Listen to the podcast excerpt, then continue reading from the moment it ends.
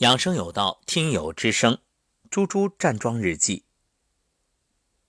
二零一九年十月十四号早上八点二十三分，这是在昨天录完节目之后收到猪猪的再次留言，说给老妈打电话，老妈五点起床揉腹站桩，拍打左胳膊还是会有酸痛，但是呢，已经明显比前两天轻松。站桩结束顺利去了卫生间。说话的时候能听出来，老妈是开心的，为老妈的开心而欣慰。十月十五号，也就是今天早上的七点十六分，老师早上好。五点左右被口腔溃疡疼醒，躺着等闹铃响。暖气还没到来的北京是最冷的。五点二十闹铃响了，还是让自己又躺了十多分钟，像往常一样上卫生间看舌苔，真好。只要保持下去，刷牙再也不用刷舌苔了。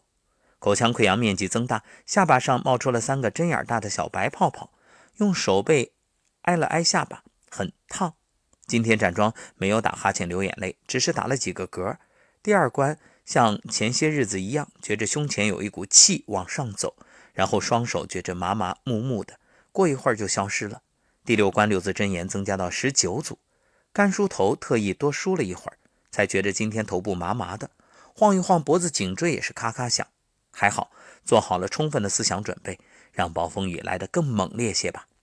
如果说刚开始是想调理身体而开始站桩，现在则慢慢的期待早上的站桩，并让自己全然享受这样的过程。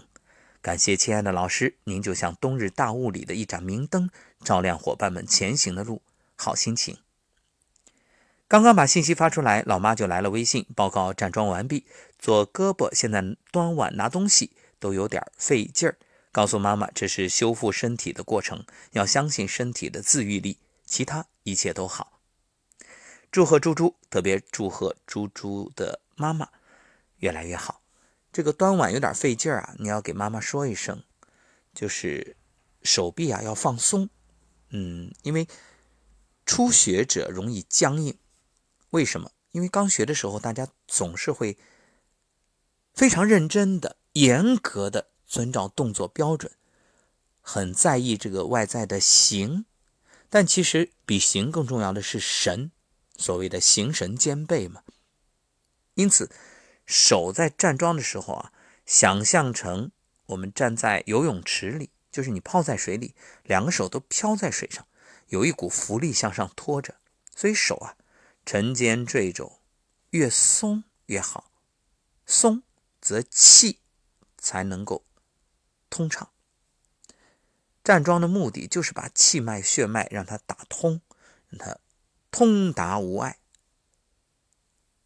正所谓骨正筋柔，气血自流。另外呢，猪猪这个口腔溃疡，你可以用一点白糖撒在上面。还有，你现在已经到了享受的阶段，特别好。这才是刚刚开始，这才是真正的站桩。祝贺你已经起步。